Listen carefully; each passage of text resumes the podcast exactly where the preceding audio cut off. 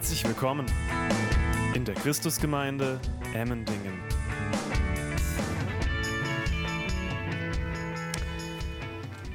Ja, wir haben von deiner Güte gesungen, Herr, dass du ein treuer Gott bist und dass du es gut mit uns meinst. So, so gut warst du zu uns. Herr, und du warst auch so, so gut zu uns, als wir Tage erlebt haben, die hart waren wo wir gelitten haben, die schwer waren, wo wir uns vielleicht manchmal in der Finsternis fragen, ja, wo bist du denn? Wo bist du gut zu uns? Aber dein Wort sagt uns, dass selbst in den Todesschatten, in den finsteren Tälern, dass du bei uns bist auch wenn es sich in dem Augenblick nicht so anfühlt, ist, weil wir die, das Licht nicht sehen, kann, keinen Sonnenschein spüren und noch nicht auf der grünen Aue angekommen sind, bist du mit uns und führst uns ans Ziel, sodass wir dann im Nachhinein sagen können, der Herr hat mich durchgetragen, der Herr hat mich durchgeführt und er hat mich nicht ohne Ziel gelassen, nicht ohne Hoffnung, nicht ohne Perspektive, sondern er hat mich durchgetragen. Denn durch deine Kraft, sind wir auch in unserer Schwachheit durchgekommen. Darum wollen wir, Herr, auch nicht die vergessen, die jetzt in diesen Tälern sind.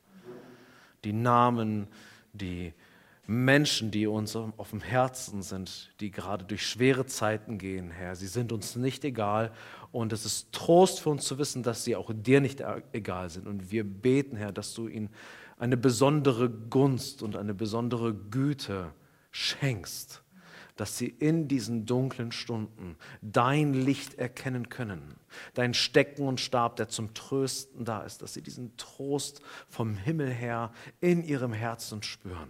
Herr, wir brauchen dein Eingreifen von oben, wenn wir ganz unten sind.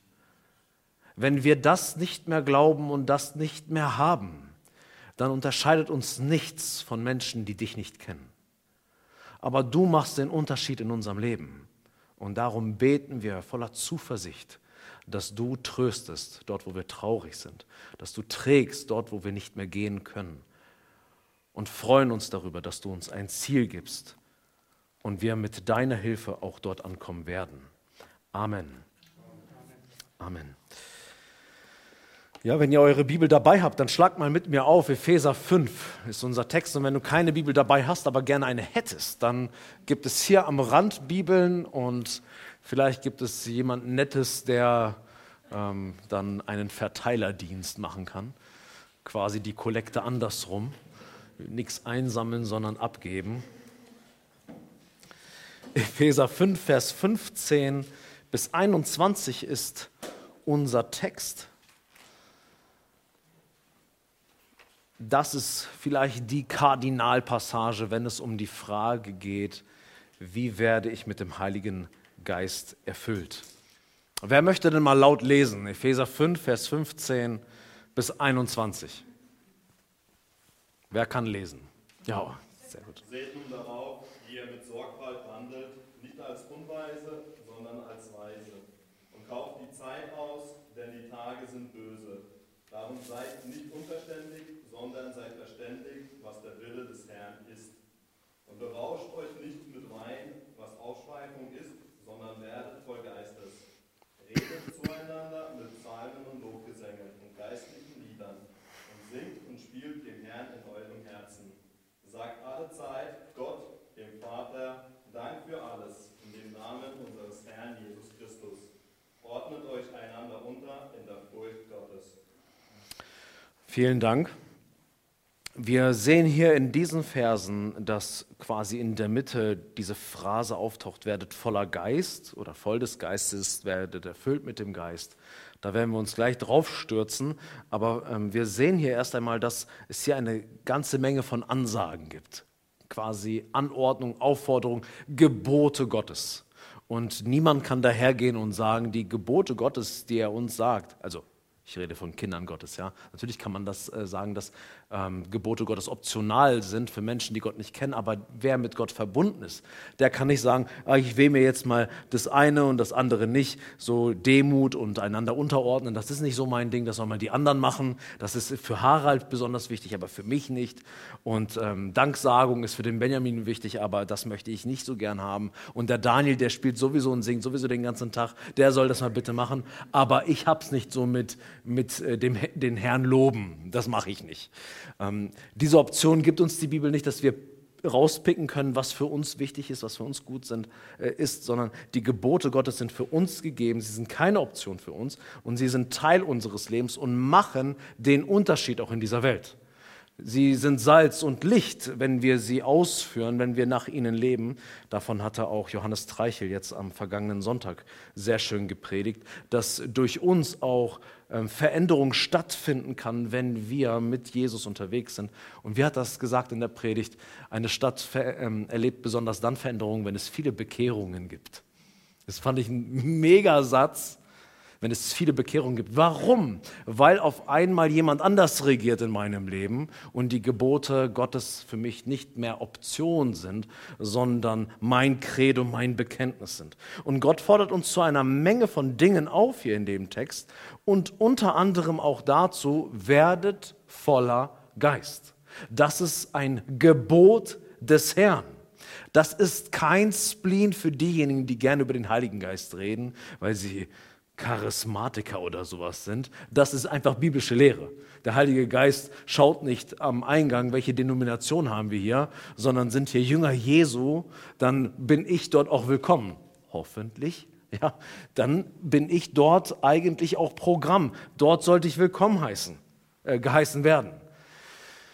Jetzt ist es so, dass ähm, ich das jetzt sehr plakativ gesagt habe. Der Geist Gottes äh, steht an der Tür und schaut mal, ob er da Platz findet. Ähm, es hört sich vielleicht ein bisschen albern an, aber so albern ist das gar nicht.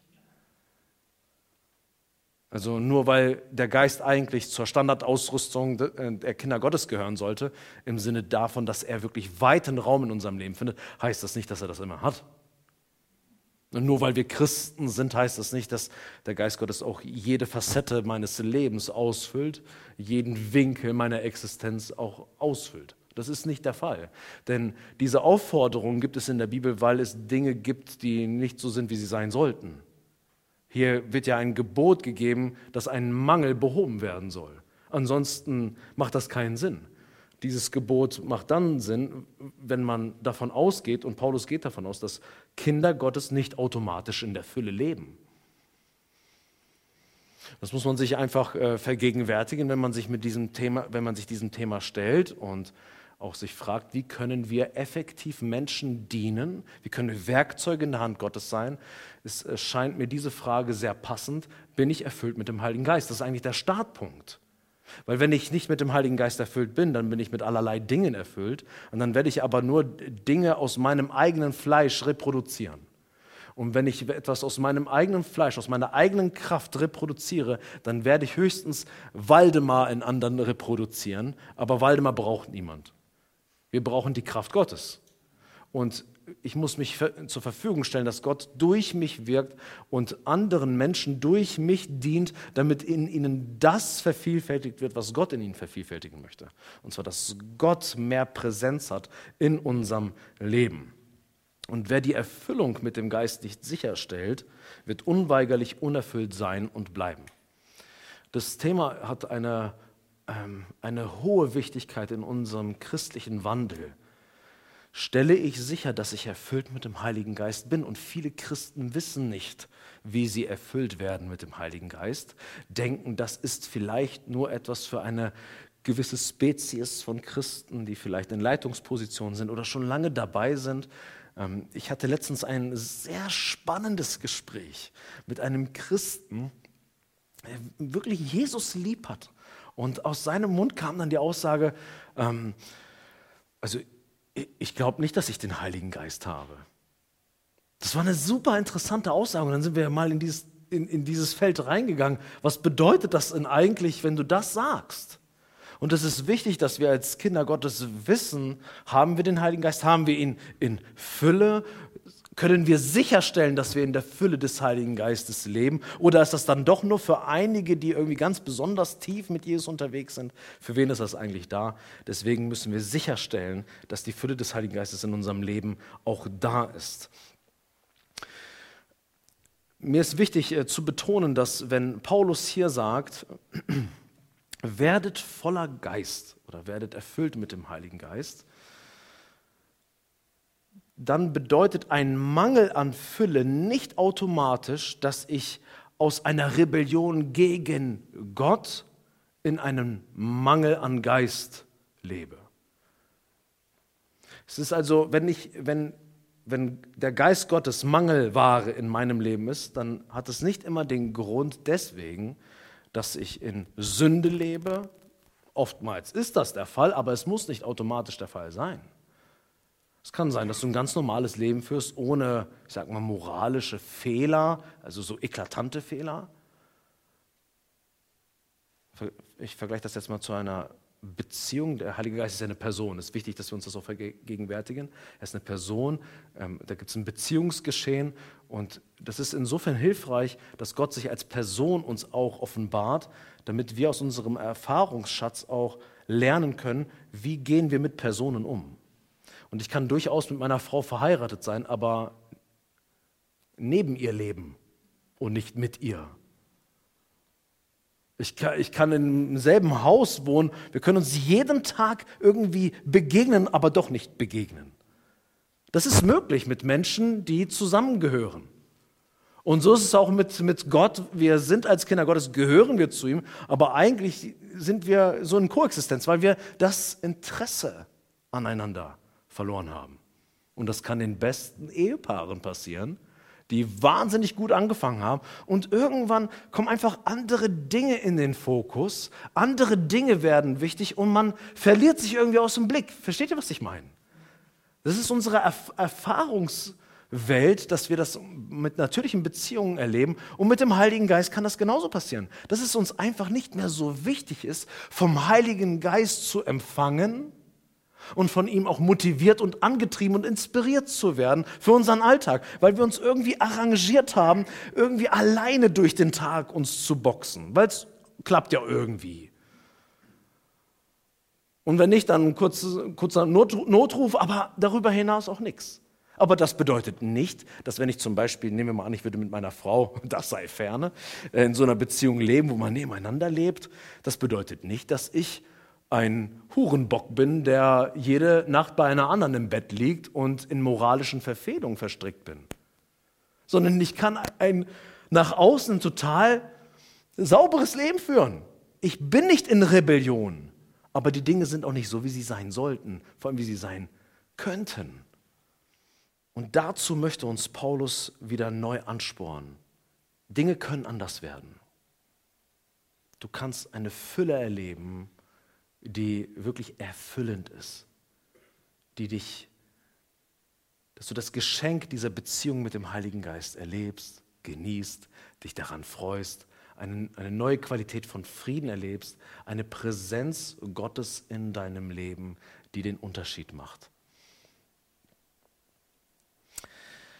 Wenn wir uns diesem Thema widmen, der Fülle des Heiligen Geistes, dann stellt sich ja auch die Frage, was bedeutet das überhaupt, mit dem Heiligen Geist erfüllt zu sein. Und da gibt es leider unter Christen oft sehr ähm, schwierige Konzepte, würde ich mal sagen.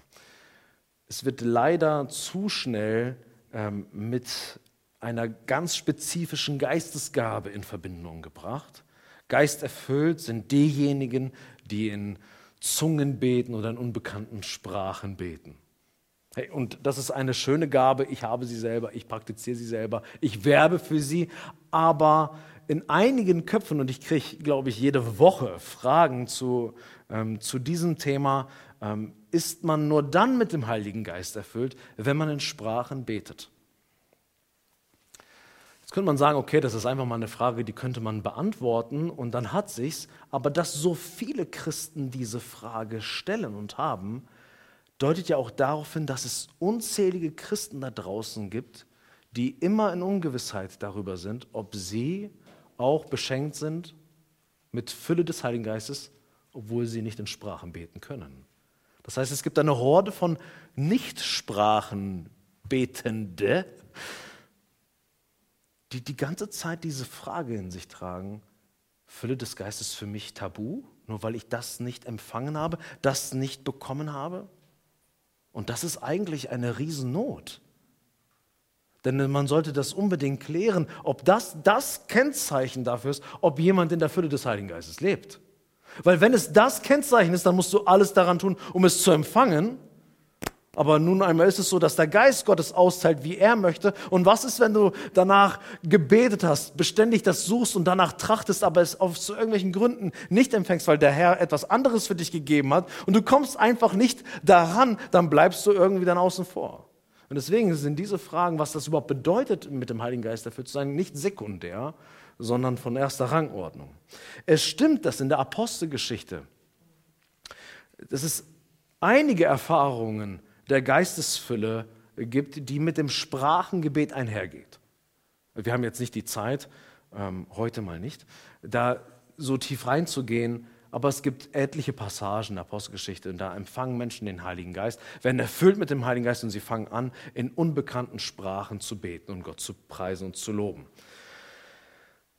Daraus folgen dann, äh, folgern dann einige, das muss also der Generalfall sein. Aber übersehen, dass es selbst in der Apostelgeschichte wiederum andere Passagen gibt, wo Menschen erfüllt werden mit dem Heiligen Geist, aber überhaupt gar keine Rede davon da ist, dass sie in Sprachen beten. Das bedeutet, das Sprachengebet kann eine Folge sein der Erfüllung mit dem Heiligen Geist, aber muss es nicht zwangsläufig. Das bedeutet, wenn du heute diese Sprache dieses Sprachengebet nicht empfangen hast, diese Gabe, dann darfst du auch weiter dafür beten und auch andere Menschen bitten, dass sie für dich beten.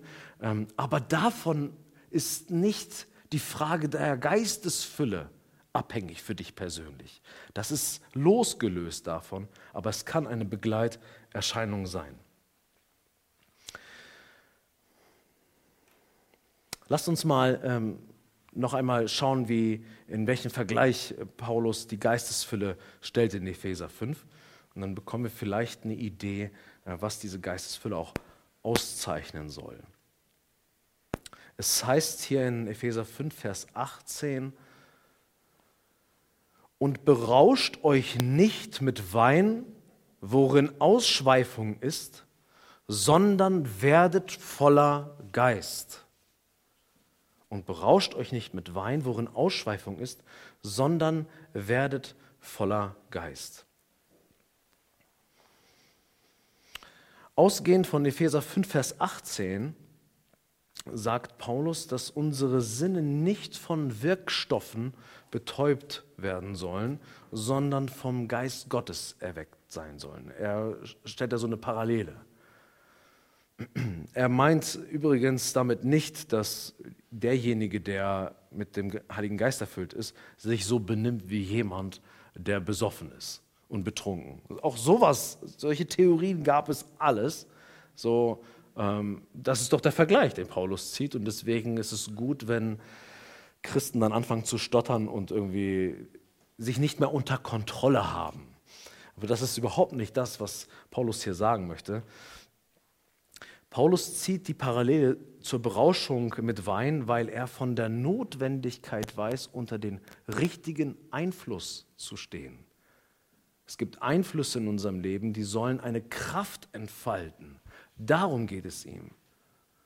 Es, wir sollen uns unter einen Einfluss stellen und, ähm, und unsere Kontrolle an jemanden übergeben, der dann mit uns das macht, was er mit uns machen möchte.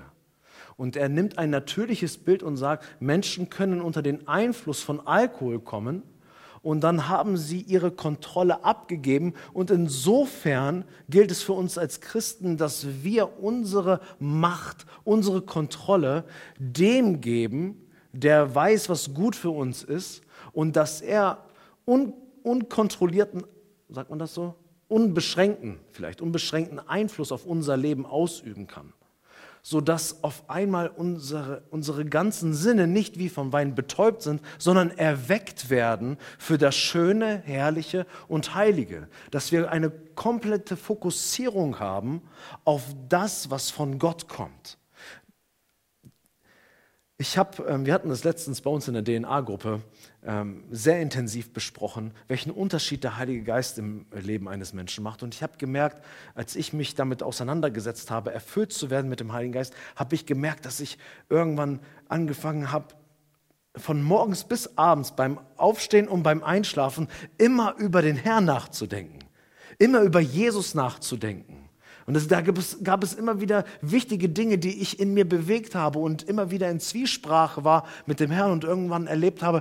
Das ist es, glaube ich, was es heißt, ähm, ohne Unterlass zu beten, wenn ihr wisst, was ich meine. Ich, ich möchte mich jetzt hier nicht als heilig präsentieren, dass es immer so der Fall ist, aber ich merke schon einen signifikanten Unterschied vorher und nachher dass dort, wo Gottes Geist in mir Raum gewinnt, dass meine Sinne erweckt sind dass mein Verlangen, mein Begehren neu programmiert wird und ich im, im, Blick habe, das, was den Vater im Himmel angeht und das, was Jesus Christus ausmacht. Das ist das, was der Geist Gottes tut, wenn er in Gemeinschaft mit uns ist. Und wenn wir in die Apostelgeschichte gehen und uns mal die ganze Palette anschauen, was der Heilige Geist wirkt, wenn er die Kontrolle hat und Einfluss ausübt in unserem Leben, dann ist es wirklich eine Riesenpalette und nicht zu begrenzen auf diese eine, zugegebenermaßen schöne Gabe. Aber das ist nur eine Sache von ganz vielen. Wir können jetzt das nicht Vers für Vers uns anschauen, aber ich äh, möchte es euch mal aufzählen, was ich gefunden habe.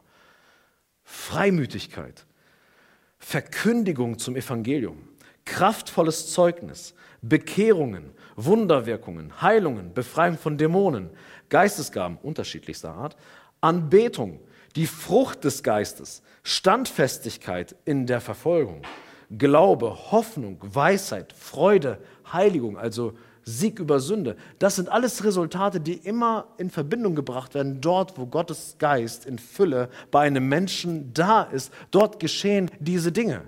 Bei dir ist es vielleicht eine überschwängliche Freude im Herrn.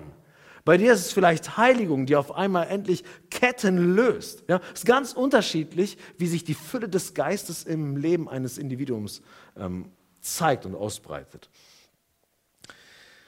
Und ich denke, dass auch einige das schon von uns erfahren haben. Also ich, ich vermute mal, dass einige von uns zurückschauen können und sagen, da gab es Phasen oder Momente, wo ich das erlebt habe, wo ich gemerkt habe, es ist so eine heilige Präsenz da. Ich merke, dass mein Herz übersprudelt von Freude und Dankbarkeit und Gott, du bist gut und du bist mit mir und dass ich dich habe, ist wirklich das Allerbeste, was mir passieren konnte. Vielleicht kannst du dich an solche Momente erinnern, wo das so stark und so groß war in deinem Leben. Hey, das sind, das sind die Zeiten, wo du Fülle des Heiligen Geistes erlebt hast. Ich denke, das haben einige hier erlebt. Und dieser Vers erinnert uns daran, das soll auch wieder so sein. Und es kann auch wieder so werden. Du musst dich nicht nur daran erinnern, was mal damals war. So, oh, damals hat der Herr mich in seiner Gnade geküsst. Und jetzt warte ich auf die Ewigkeit, bis ich wieder in seiner Gegenwart bin. Werdet voll des Heiligen Geistes. Hier und jetzt. Nicht morgen oder übermorgen, sondern jetzt ist das möglich. Ich möchte gerne die letzten Minuten mit der Frage mich aufhalten, wie denn das von Schatten geht. Wie wird man denn vom Heiligen Geist erfüllt? Erst einmal, ich habe ja eben gerade gesagt, es soll wieder so werden. Du hast es mal erlebt und du hast es genossen, aber vermisst es vielleicht. Es kann wieder so werden. Wie komme ich da drauf? Erfüllt werden mit Geist ist für Paulus hier keine einmalige Geschichte. Ist nicht etwas, was du irgendwie als Grundausrüstung irgendwann mal empfangen hast. Nach deiner Taufe hat vielleicht jemand inbrünstig über dich gebetet. Hast du gemerkt, yes, ich habe richtig Energie und Power. Und jetzt muss das, diese Ladung, ja, wie bei einem Akku, aber auch reichen für den ganzen Lauf, bis ich kriechend irgendwo ankomme am Ziel. Ja, Herr, ich habe es geschafft. Das Verb, was hier Paulus im Griechischen schreibt, ist in der griechischen Präsensform geschrieben und bedeutet, also ich werde euch nicht ähm, peinigen mit Grammatik, ja, aber für geistliche Wahrheiten ist es sehr interessant. Diese Präsensform bedeutet, dass etwas kontinuierlich passieren soll. Er sagt nicht, seht zu, dass ihr irgendwann mal in eurem Leben die Fülle des Heiligen Geistes empfangen habt, sondern werdet voller Geist immer und immer und immer wieder. Es ist etwas, was beständig passieren soll. Genauer übersetzt könnte man dieses Verb genauso übersetzen, werdet beständig mit dem Heiligen Geist erfüllt. Deswegen sage ich, gib dich nicht zufrieden mit den Begegnungen und Erfahrungen, die du hattest, sondern Dinge können wieder neu werden, weil Paulus uns es sagt, ihr müsst zusehen, dass das eine kontinuierliche, beständige Erfahrung eures Lebens ist. Dass Gottes Geist da ist und für euch da ist. Und das sehen wir, wenn wir in die Apostelgeschichte gehen. In Apostelgeschichte 2, ähm, Vers 4, zu Pfingsten heißt es, und sie wurden alle mit dem Heiligen Geist erfüllt und fingen an, in anderen Sprachen zu reden, wie der Geist ihnen gab, auszusprechen. Okay, hier haben wir dieses Phänomen des Sprachengebets, aber das ist jetzt nicht der Fokus, sondern sie haben hier zu Pfingsten erlebt, dass der Geist Gottes kommt und sie erfüllt werden mit dem Heiligen Geist. Dieselbe Personengruppe ähm, erlebt in der Apostelgeschichte 4, Vers 8 folgendes, oder nicht dieselbe Personengruppe, sondern Petrus, der Teil dieser Personengruppe war, erlebt in Kapitel 4, Vers 8, da sprach Petrus, erfüllt mit dem Heiligen Geist zu ihnen. Der Mann, der eben gerade erfüllt wurde mit dem Heiligen Geist in Kapitel 2, braucht in Kapitel 4 wieder ein, ein Update, ein Refresh, ein Refill, eine neue Aufladung mit dem Heiligen Geist. Und im selben Kapitel Kapitel 4, Vers 31, geht Petrus dann zu der Gemeinschaft, zu den Gläubigen und dann fangen sie an zu beten und dann heißt es, und als sie gebetet hatten, bewegte sich die Stätte, wo sie versammelt waren und sie wurden alle mit dem Heiligen Geist erfüllt und redeten das Wort Gottes mit Freimütigkeit. Hier haben wir das, mutig zu Jesus zu stehen in einer Bedrängnissituation, in einer Zeit, wo Menschen gegen einen sind, ist ein Produkt der Fülle des Heiligen Geistes. Und also Petrus hat in Kapitel 2 und in Kapitel 4 insgesamt schon dreimal es erlebt, erfüllt zu werden mit dem Heiligen Geist. Petrus ist ein Apostel. Der ist ein Zeuge der Auferstehung. Aber er musste die Erfüllung mit dem Heiligen Geist immer und immer wieder neu erleben. Obwohl er sagen konnte, hey, also ich habe Jesus verklärt auf dem Berg gesehen. Ich habe ihn kreuzigen sehen und ich habe ihn auferstehen sehen. Ich bin safe ich habe alles, was ich brauche. Nein, ich brauche sie immer und immer wieder neu. Er kommt auf einmal in eine Bedrängnissituation, wo alles von ihm abverlangt wird. Da kannst du dich nicht ausruhen auf das, was gestern war. Das, was ich gestern erlebt habe, hilft heute jetzt nicht. Herr, du bist derselbe gestern, vorgestern und vorvorgestern? Nein, gestern, heute, heute und morgen.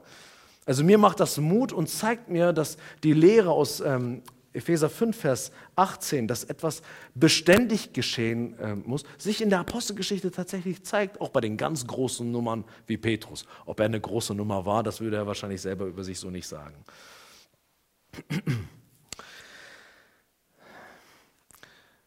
Ich beobachte, dass aber einige Christen, wenn es um die Erfüllung mit dem Heiligen Geist ähm, wenn es darum geht, dass sie aber ein Mindset in ihrem Kopf haben, was sehr stark davon geprägt ist, ich habe da eine Packung von Gott bekommen und die halte ich jetzt so fest und dabei bleibe ich.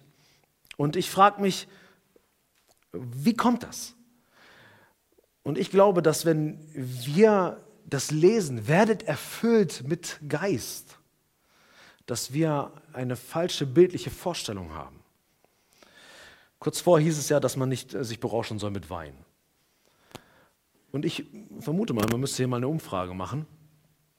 Die allermeisten haben dann im Kopf so ein Bild, ich nehme mal hier meine Flasche, ich habe die vorn, bevor ich losgefahren bin, aufgefüllt. Ja, hier ist schon ein bisschen wieder weniger, aber ist ja immer noch voll. Bitte? Mit Wein. Badischer Wein. nee, äh, mit Wasser kein Weihwasser. Dass viele, wenn sie über den Geist Gottes und die Fülle des Geistes Gottes äh, nachdenken, dass sie an Flüssigkeiten denken, die ich einfülle und dann mache ich zu, ja, und dann bleibt es dort drin. Das kann ich mitnehmen, kann das einen Monat mit mir rumschleppen. Wir reden jetzt nicht darüber, dass es dann stinkt und eklig schmeckt, aber ist doch immer noch voll. Und das ist, glaube ich, ein, ein ähm, ein Denkfehler. Paulus sagt, wer Wein trinkt, der erlebt Ausschweifung. Ja, jeder weiß, der schon mal Alkohol getrunken hat, dass Alkohol eine Wirkung hat, aber diese Wirkung verschwindet ja auch wieder. Ne? Das heißt, du brauchst beständigen Konsum, damit der Pegel auch oben bleibt, oder? Also es geht nicht einfach darum, dass einmal etwas geschehen ist, sondern es muss permanent aufgefüllt werden und die Sprache oder die Metaphorik von Flüssigkeiten hilft uns hier nicht. Wenn es heißt, werdet voller Geist, heißt es ja, werdet voller Pneuma. Wer hat eine Idee, was das Wort Pneuma noch bedeutet? Luft, Wind und Atem. Also der, der, die Begrifflichkeit des Geistes ist das gleiche wie Atem und Wind. Und viel besser ähm, zu illustrieren und auch zu verstehen, was es bedeutet, voll des Heiligen Geistes zu sein, möchte ich euch jetzt mal illustrieren. Ich spiele ja Saxophon.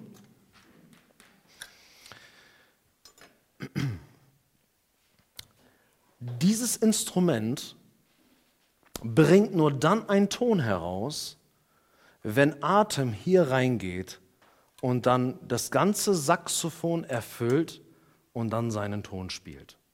Okay?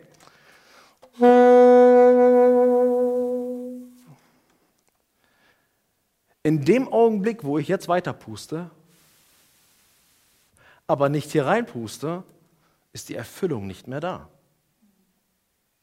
Ein einmaliges Reinpusten bringt Fülle für diesen Augenblick, aber nicht danach. Der Geist Gottes ist keine Packung, die wir empfangen und dann von ihm weggehen mit dieser Kraftpackung, sondern es ist eine beständige Erfüllung, wo wir sicherstellen müssen, dass sein Atem die ganze Zeit durch das Instrument, durch das Instrument geht und einen bestimmt und aushüllt, sodass wir auch seine Töne spielen, die er bewirken möchte. Denn wenn das Instrument nicht da ist, er kann pusten, solange er will. Wenn das Instrument sich nicht ähm, in Kontakt kommt mit dem Instrument, mit, mit dem Atem, kommt kein Ton. So, das lassen wir jetzt mal. Ein anderes Bild, was hilft, ist das Segeln. Wenn der Wind weht, du kannst mit deinem Schiff, mit einem funktionstüchtigen Segel, was du aber nicht spannst, kommst du keinen Meter voran. Aber in dem Augenblick, wo du das Segel spannst, wirst du erleben, wie die Kraft des Windes in das Segel hineinkommt und du musst sicherstellen, dass das Segel die ganze Zeit richtig gestellt ist, damit kontinuierlich Kraft in dieses Segel gepumpt wird und du fahren kannst und unterwegs bist in der Kraft des Herrn. Deswegen hilft es hier von dem griechischen Pneuma nicht auf Flüssigkeiten zu kommen, die ich abgepackt hier habe und einfach drin drin bleibt, sondern eher von Atem oder von Wind zu sprechen. So, ähm, jetzt komme ich doch langsam ins Predigen. Wir müssen anziehen. So, ich habe eben gerade gesagt, dass es etwas ist, was äh, beständig äh, geschehen muss, immer und immer wieder und ähm, auch kontinuierlich in Form von Atem und Wind ähm, uns ausfüllen muss. Nur, wie geschieht das denn jetzt? Wenn ihr in eure Bibeln schaut, dann heißt es ja, werdet voller Geist. Das ist ein Imperativ, eine Befehlsform, ein Gebot, werdet voll Geist. Wir haben hier nur ein Problem. Paulus benutzt hier keine Aktivform. Er sagt nicht, erfülle dich mit Geist, weil das ist nicht etwas, was du selber tun kannst, sondern er benutzt hier ein Verb und schreibt es in der Passivform, werdet mit Geist erfüllt. Also ihr sollt etwas an euch tun lassen. Und das ist etwas komplex. So Paulus, wie kann ich einem Befehl gehorchen, der aber losgelöst ist von meiner Aktivität? Versteht ihr? Du, das ist so, als wenn du jemandem sagst, du sollst von deiner Mutter angerufen werden. Das ist ja keine Ansage, was soll ich denn jetzt machen? So werdet voller Geist, Ihr sollt erfüllt werden und nicht euch selbst erfüllen, weil diese Macht haben wir nicht, uns selber mit Geist zu erfüllen. Und Paulus erinnert uns durch diese Sprache, die er hier wählt, dass wir vollkommen abhängig von dem Wirken des Heiligen Geistes sind, wenn es darum geht, erfüllt zu werden mit dem Heiligen Geist. Das können wir nämlich nicht steuern, das können wir nicht programmieren, das muss mit uns geschehen. Aber wie tue ich denn etwas, was an mir geschehen muss? Und so teilen sich dann die Lage der Christen, die sagen, das Ding mit der, mit der Erfüllung des Heiligen Geistes ist eine reine Erfahrung, die einfach an, sich an dir zeigt und du hast überhaupt gar, kein, hast gar keine Handlungsanweisung. Und die anderen sagen, nein, das sind doch Disziplinen, die wir ausüben müssen, Gewohnheiten, heilige Gewohnheiten, um zu diesem Zustand zu kommen. Und dann schlagen sich die Christen, ja, was ist denn jetzt richtig? Ist doch eine Befehlsform. Also irgendwas musst du doch tun. Nee, ist aber ein Passiv. Du bist doch abhängig und kannst nichts tun. So, und die Frage ist, ist es jetzt eine Erfahrung, die einfach souverän kommt, oder ist es eine Disziplin, die wir einüben? Die Antwort ist ja. unsere Disziplin, unsere Gewohnheiten und das souveräne Wirken des Geistes ist etwas, was zusammenkommt. Ihr kennt das aus dem Vater unser. Und gib uns unser tägliches Brot. Wir wissen, wir sind vollkommen abhängig von Gott, dass er uns versorgt und ernährt. Aber niemand sitzt dann dort und wartet. Bis auf einmal irgendwie aus einem Brotkrumm ein dicker Leib wird. Du fängst an, in Treue dieses Brot irgendwie zu verdienen. Ist interessant, ne? Diese, diese Spannung zwischen Gott tut hier etwas und wir tun hier etwas, was für uns vielleicht nicht zusammengeht, aber wir sehen das immer wieder in der Bibel, dass diese Dinge harmonieren müssen. Und Andrew Wilson, ein englischer Pastor sagt Folgendes, er bezieht sich wieder auf Segeln. Segeln ist die Kunst des aufmerksamen Reagierens auf eine äußere Kraft. Man verlässt sich voll und ganz auf die äußere Kraft, um voranzukommen. Segler bilden sich nie ein, das Boot aus eigener Kraft anzutreiben. Aber man muss auch aufmerksam auf das reagieren, was der Wind tut was durch die Kultivierung von Gewissenhaftigkeit, Fähigkeiten und guten Gewohnheiten geschieht. Ein guter Segler weiß, wie man segelt, aber wird nicht sagen, durch meine Kraft ist dieses Boot aber da nach hinten gekommen und ich habe vielleicht die Fahrt gesiegt, diesen Wettkampf. Sagt ein Segler nicht. Aber er weiß, wie er interagiert, dass diese Kraft in sein Leben auch hineinkommt und sein Leben verändert und ihn auch nach vorne bringt. Und ich glaube, dass uns ähm, Gottes Wort Disziplinen an die Hand gibt, äh, wie wir sicherstellen können, dass wir die Fülle des Geistes auch empfangen, dass wir vom Geist erfüllt werden. Das möchte ich nur kurz erwähnen. Die ersten Hinweise finden wir in unserem Text. Paulus arbeitet darauf hin und sagt, seht nun genau zu, wie ihr wandelt, nicht als Unweise, sondern als Weise. Kauft die rechte Zeit aus, denn die Tage sind böse. Darum seid nicht töricht, sondern versteht, was der Wille des Herrn ist. Vers 15 geht auf deinen Wandel ein.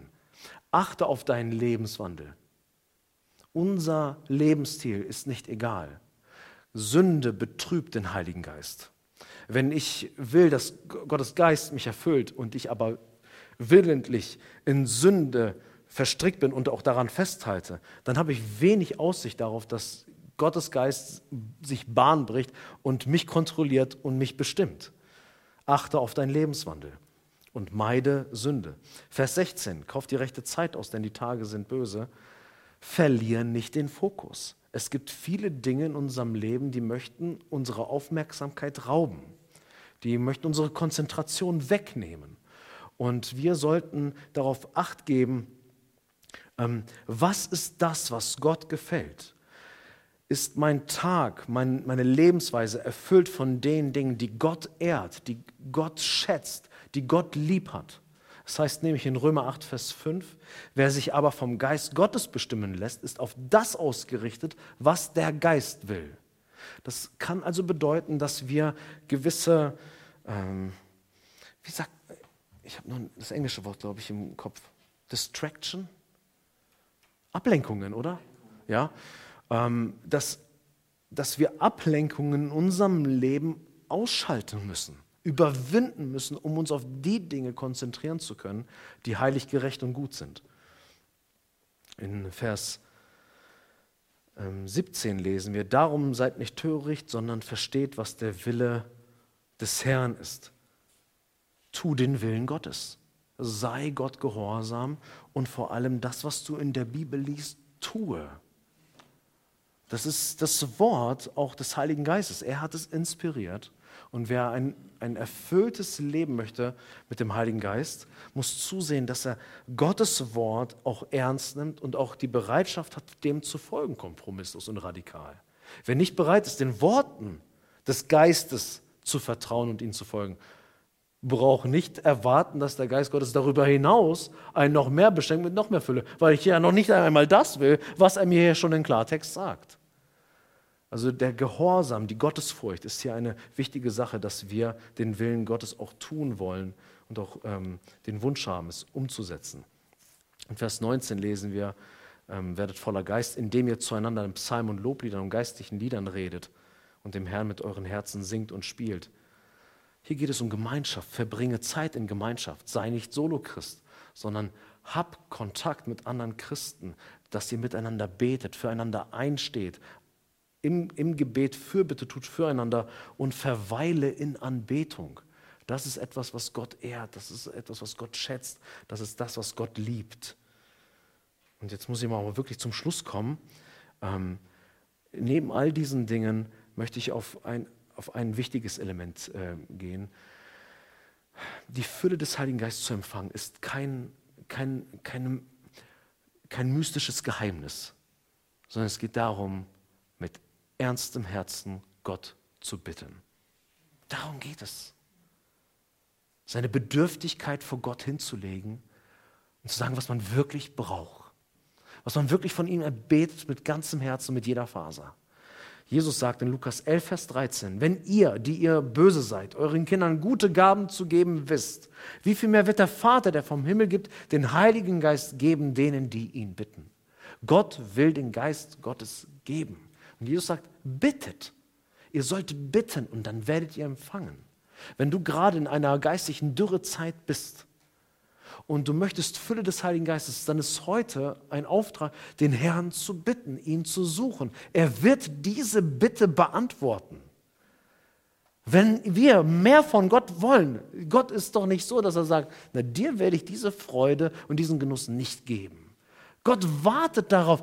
Der Wind weht, ja, und wenn wir dann mit unseren Segeln kommen und sagen, so, und jetzt spannen wir sie, dann ist der Wind sofort zur Stelle und wird sein Werk tun in deinem Leben.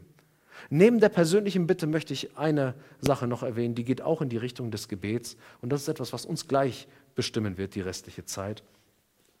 Fürbitte ist ein Schlüssel, um Geistesfülle zu empfangen, für andere zu beten, über andere die Hände auszustrecken und zu beten, dass Gott sie erfasst, dass sie neu erfrischt werden, neu erquickt werden vom Heiligen Geist und eine neue Stärkung am inneren Menschen empfangen.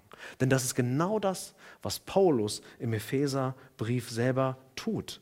Ach, wir haben leider zu wenig Zeit, da jetzt reinzugehen. Aber Paulus betet wiederholt für die Gläubigen in Ephesus. Er sagt in Epheser 1, Vers 4, dass sie mit jeder geistlichen Segnung gesegnet sind. Kennt ihr vielleicht? Ihr habt jede geistliche Segnung. Dann könnte man sagen, okay, wir haben alles. Witzig ist, dass er sagt, obwohl ihr jede geistliche Segnung habt, betet er nur 13 Verse weiter in Epheser 1, Vers 17, bittet er Gott, dass er ihnen den Geist der Weisheit und Offenbarung und der Erkenntnis gebe. Ihr habt alles, aber ich möchte, dass ihr noch mehr bekommt. Ihr habt schon jede geistliche Segnung, ich möchte, dass ihr den Geist Gottes noch mehr empfangt. Und es könnte eigentlich jetzt genug sein, geht er im Epheser 4, Vers, äh, Vers 14 bis 19, Entschuldigung, ich überschlage mich schon, in Versen 14 bis 19 geht er nochmal in ein Gebet für die Epheser. Und er betet für sie und er betet, dass sie mit Kraft gestärkt werden durch seinen Geist. Und am Ende heißt es, damit ihr erfüllt werdet zur ganzen Fülle Gottes. Was macht Paulus hier? Er betet für seine Geschwister, dass das wahr wird in ihrem Leben. Wir brauchen die Gemeinschaft.